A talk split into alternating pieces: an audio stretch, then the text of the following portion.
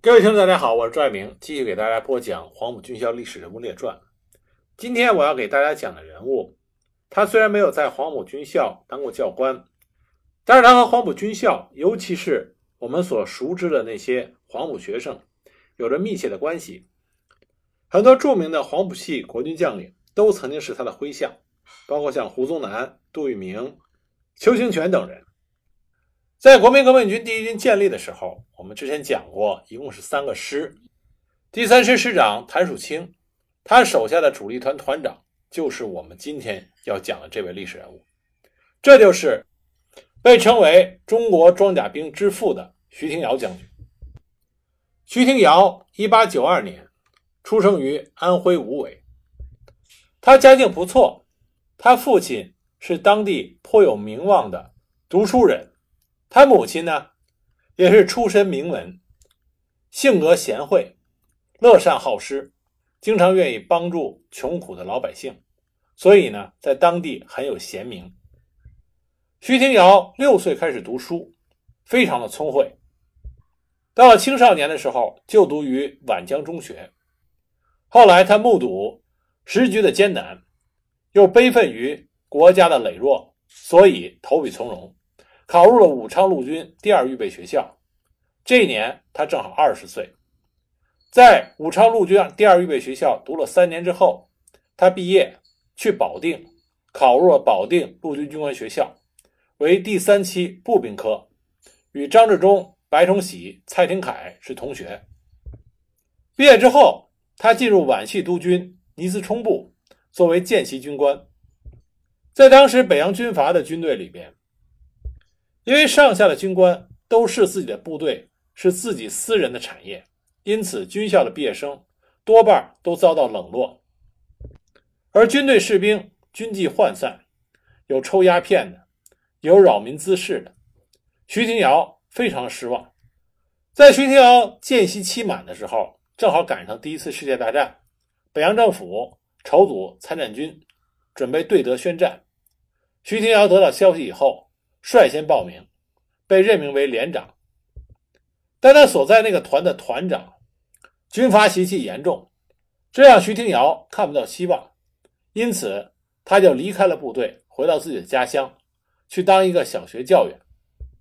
不久之后，经他保定陆军军官学校同学的推荐，他南下投奔了粤军，成为徐崇智麾下东路讨贼军第一旅的连长。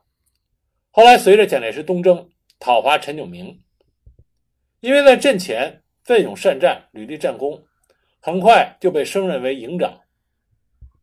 当第一军建立的时候，徐廷瑶被任命为第三师第八团的团副。第二次东征，在攻打惠州城的时候，徐廷瑶率领自己的部队组成了突击队，亲自率领，冒着枪林弹雨。拿着云梯，从北门爬上了城头。战后，蒋介石亲临第八团，对徐廷瑶进行表彰，同时升徐廷瑶为团长。第八团是第一军第三师的主力，而第三师是何应钦被任命为东路军总指挥，平定福建的主力部队。何应钦率领东路军杀入福建，第一站就是永定。永定是闽粤的交通要道，是闽军补给中心和前线指挥首脑机关所在地。何应钦命令谭树清的第三师由大埔进攻永定，命令冯玉培的部队攻占丰市，切断闽军永定至松口的交通，使永定松口的敌人首尾不顾。谭树清麾下两个主力团进击永定，其中就有徐廷瑶所率领的第八团。第七团、第八团分别从西南的老虎寨和城东的书院岗包围和加攻永定城之敌。守城的卫队旅是周荫人的精锐，抵抗顽强。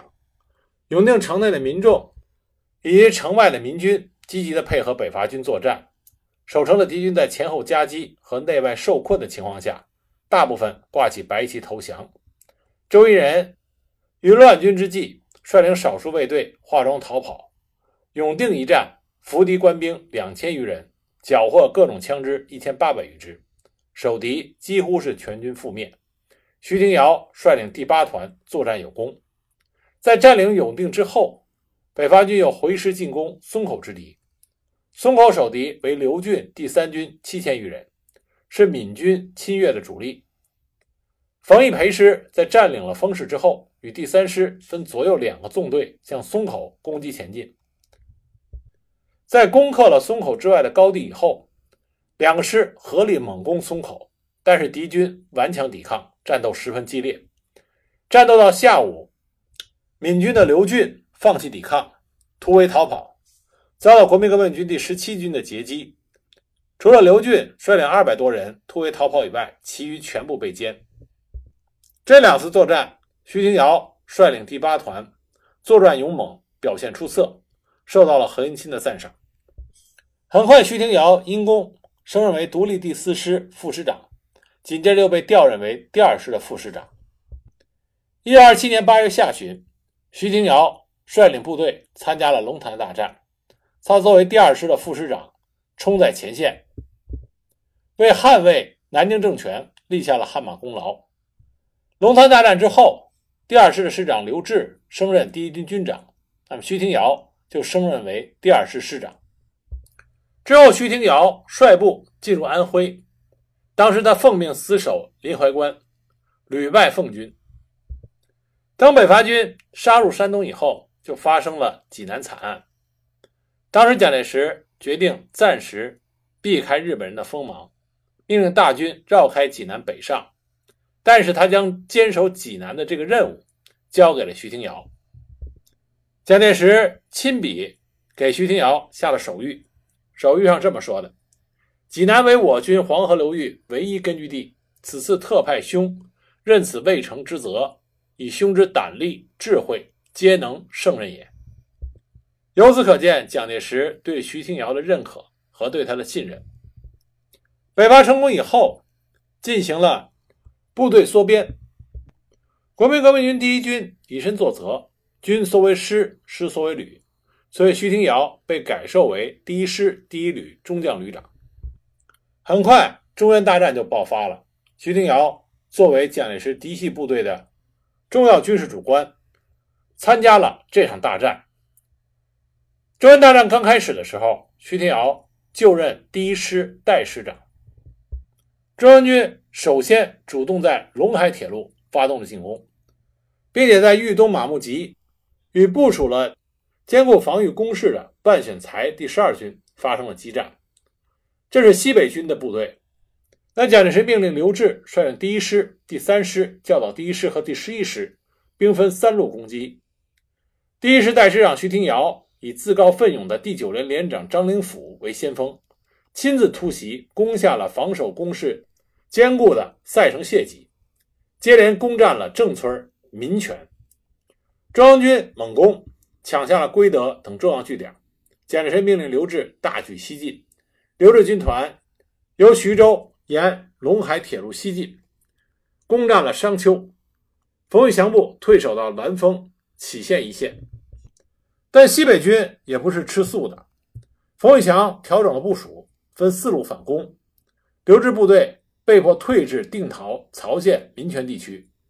西北军使用了铁甲车队，让中央军损失惨重。那么，为了对付西北军的铁甲车，徐廷瑶下令在火车中山号上装上了大铁钩，亲自上火车中山号，用高速向西北军的铁甲车发起了撞击。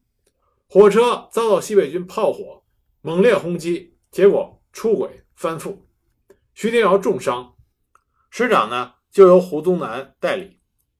徐廷瑶受了伤颇重，当时呢一条胳膊骨折，身上比较严重的伤五处。蒋介石听到消息以后，急调专车护送徐廷瑶去上海治伤。几个月之后呢，才痊愈。痊愈之后，蒋介石亲自召见徐廷瑶，未免有加，那么调任他担任第四师的师长。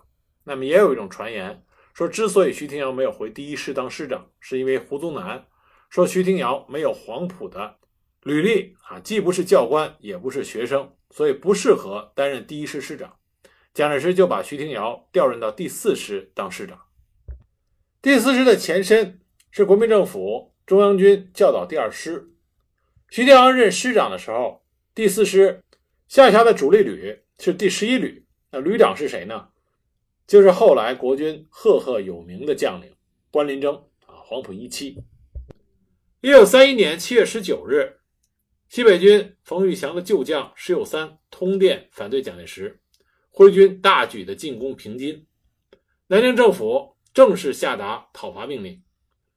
徐廷瑶率领的第四师奉命追击石友三，徐廷瑶当即就命令第十一旅关麟征部为右路追击石友三到河北省南宫县。那关麟征抵达南宫县的时候，发现。与石友三相勾结的大土匪刘桂堂部，正住在与南宫县仅相距几十里的大名府。关林征决定先解决刘桂堂。那么要解决刘桂堂的话，必须先经过南宫县，而把守南宫县的是刘桂堂的副旅长夏子明。很有意思的是，夏子明他与徐廷瑶是保定军校的同学。关林征派自己的主力团张耀明的第二十一团为前卫。而张耀明二十一团中，秦义之所率领第二营为先头部队向南宫进发。这个时候，刘桂堂的部队还并不知道关林征打算对他们下手，尤其是守南宫城的夏子明，对这个毫无准备。那秦义之很聪明，他骗夏子明的部队说他们是去解决石友三的，只是路过南宫城，想进城采购一些东西，给予方便。夏子明刚开始的时候还是戒备森严，但架不住秦义之与他再三的交涉，夏子明最终同意开城门放行。结果秦义之就率领手下部队进到了南宫城，在把城里的情况探明之后，秦义之立刻就发起了攻击。那么城内的部队猝不及防，溃不成军，很快就被彻底解决了。夏子明这个徐廷瑶的老同学，也成了被俘之将。那么徐廷瑶的第四师乘胜追击，很快就将刘桂堂的部队彻底打垮。紧接着石友三也被全部瓦解，仅率领残众数千人逃到了大连。那么立下赫赫战功的徐廷瑶率领第四师，很快就被蒋介石派到了剿共的战场上。徐廷瑶实际上参加的是第四次围剿。对红军的第四次围剿，实际上并不是以中央根据地作为主要方向。蒋介石亲自坐镇于对鄂豫皖三省红军根据地的围剿。一九三一年是中国共产党在红军和苏区及其政权建设方面取得重要进展的年头。经过三次反围剿作战之后，仅江西中央苏区就形成了以瑞金为中心，包括四个县，拥有数十万人口。和近五万主力红军的相对稳定的农村根据地，而我们正史的一些史书认为，到红军第三次反围剿战争获胜以后，江西中央苏区已经扩大到二十一个县，拥有二百五十万人口。但根据当时苏区中央局一九三一年十月三日给中共中央的电报可以得知，这个时候除了瑞金全县赤化以外，其他四县大部分。仍然是白色，而其他如会昌、寻乌、安远、信丰、宁化、清流、归化等地，还全部在国民党的手中。电文里称，对这些地区需用一个长时间去争取它。根据当时国军的报告可以看出来，除了瑞金以外，周围各县仍然处于一种拉锯的状态，并没有形成正史里所讲的真正的稳固的大根据地。当然，与此同时，闽浙赣、湘赣、湘鄂赣、鄂豫皖以及湘西根据地也得到了相应的发展。全国的红军是达到了十万兵力以上。正因为如此，在第三次反围剿之后，中国共产党在江西中央苏区的瑞金县城内宣告成立了中华苏维埃共和国，决心以它来取代国民党的中华民国。这个历史性的举措，不是仅仅根据中央红军。和中央根据地的发展形势，而是根据全国的红军和全国的红色根据地发展形势而做出来的。而另外一个在我们读土地革命历史的时候的一个误区，就是认为五次反围剿，五次敌我双方的形势基本一样，这是极其错误的一种看法。随着中国共产党红色根据地和红军的发展越来越迅猛，国民党军队和国民政府用于围剿的力量也越来越强大。战争的根本还是在拼经济基础，还是在拼物资的丰富。实际上，在第四次对红色根据地围剿之前，中国共产党在南方农村中生长的环境已经是越来越困难的。以江西中央苏区三次反围剿情况为例，第一次红军伤亡约两千人，第二次增至四千人，而第三次达到了六千人，前后总计一万两千人次，其中死亡约两千人，残废约一千余人。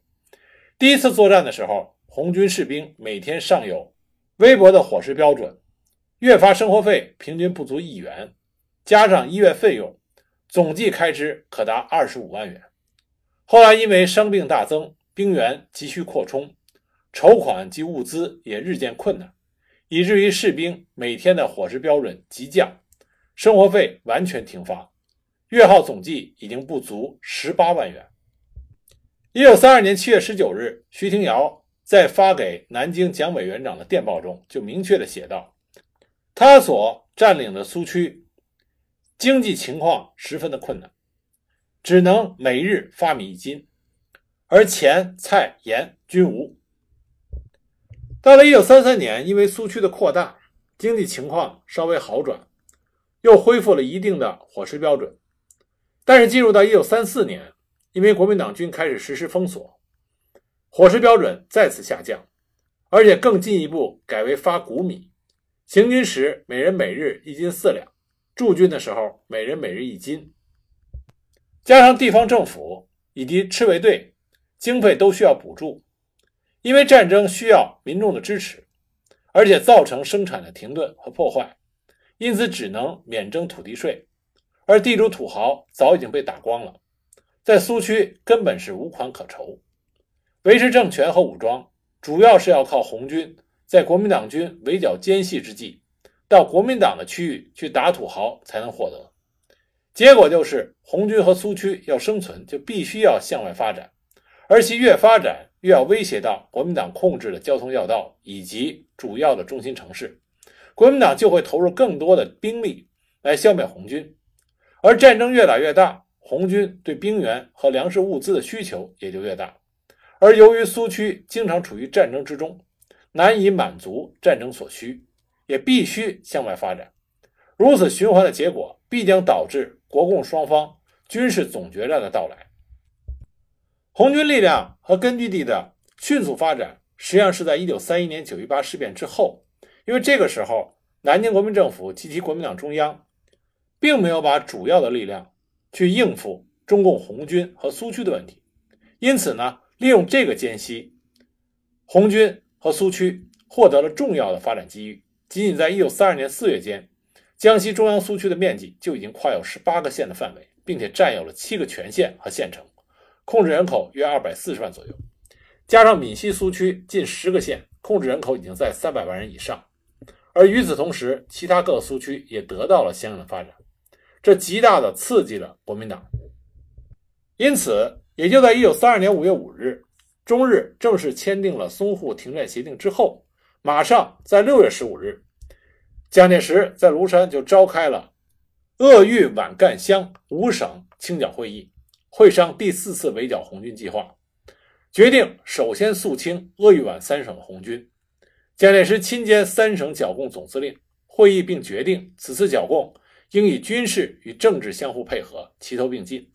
随后，国民政府就在庐山召集了。鄂豫皖赣湘五省民政建设会议，着重研究了政治和建设如何配合军事作战的各种相关的措施。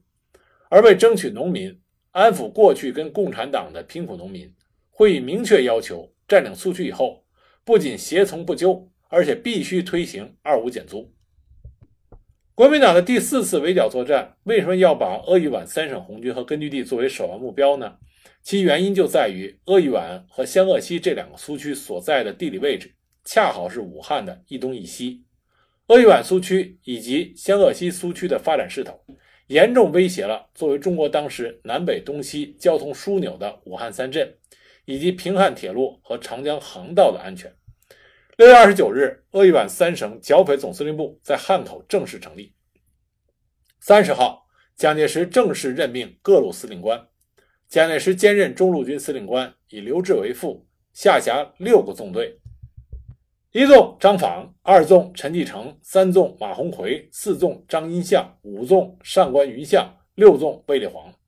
总预备队指挥官钱大钧，右路军司令官李济深兼，王军为副，下辖三个纵队：一纵徐廷瑶，二纵王军坚，三纵梁冠英。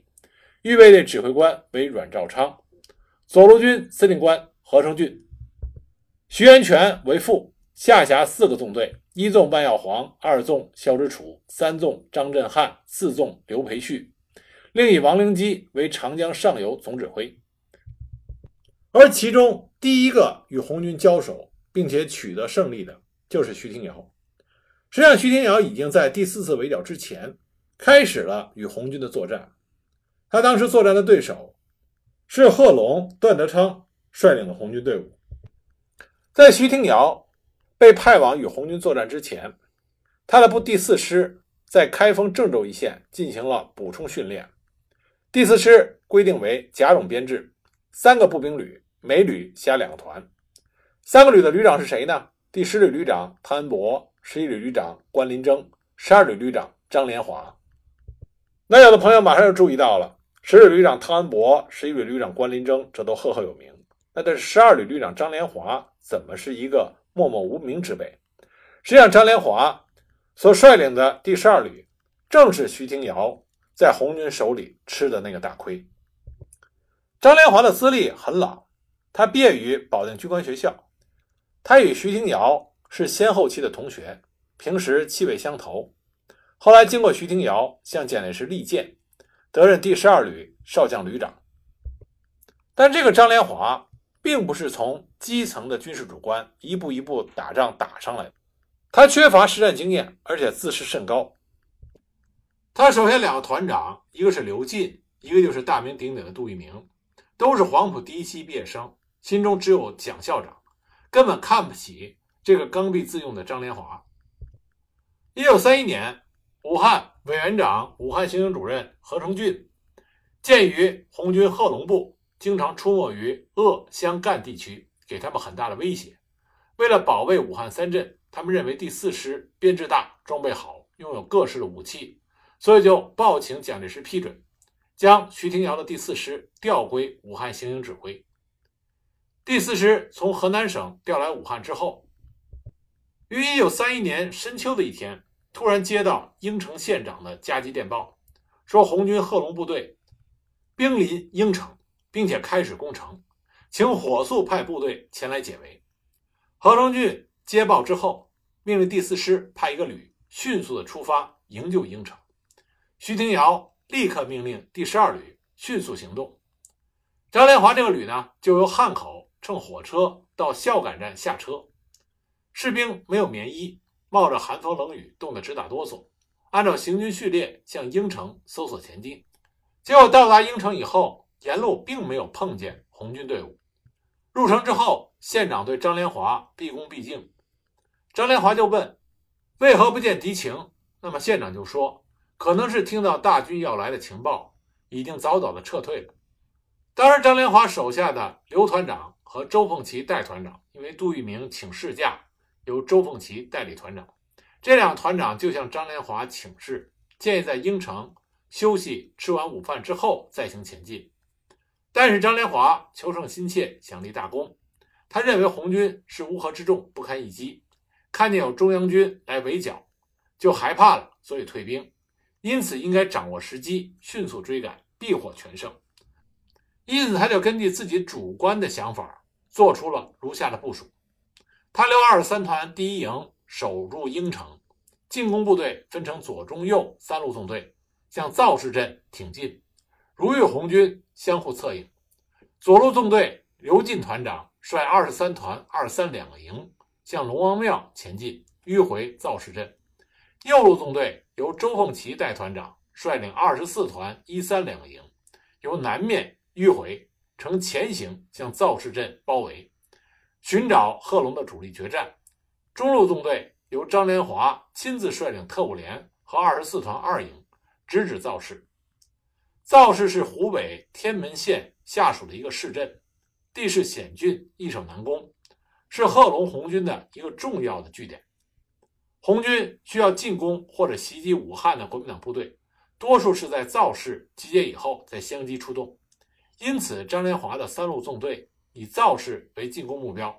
是想一举歼灭贺龙所率领的红军，而实际上，贺龙所率领的红军这个时候之所以佯攻应城，就是要虚张声势，诱使蒋介石的主力部队来攻，伺机将之歼灭。当得知张连华的旅兵分三路猛扑造势的时候，那么段德昌领导和指挥集中起来的红军就埋伏于有利的地带，张开口袋，等待着张连华的旅。进入包围圈，中路张连华率领的纵队完全没有想到红军正在前面埋伏等待着他们。骑在马上的张连华还洋洋自得，实际上已经进入到了红军的伏击圈。突然之间，四处响起了密集的枪炮声，并且听见大喊：“交枪不杀，红军又在俘虏。”今晚训练有素的国军官兵抢占了梯田一带。就地掩护，用轻重机枪组成了交叉火网，阻止红军。但是红军猛烈的进攻，令国军部队损失惨重。而从来没有经过战阵的张连华，在四面火光、枪炮声震耳欲聋的战阵上，居然吓得摔下马来，只能狂喊：“冲出去，冲出去！”但由于众寡悬殊，张连华的部队伤亡惨重。而红军的后续部队又投入战斗，逐步缩小了包围圈，最终将张连华以及下属的官兵全部歼灭和俘虏，押到造势。而左右两个纵队也遭受到了伏击。唯一的区别的是，那两支纵队军官们侥幸逃脱了。就这样，张连华整整一个旅，只剩下留守应城的一个营了。那后来情报显示，当时给张连华旅带路的五名向导，全部都是红军参谋或者是谍报人员化妆成的老百姓。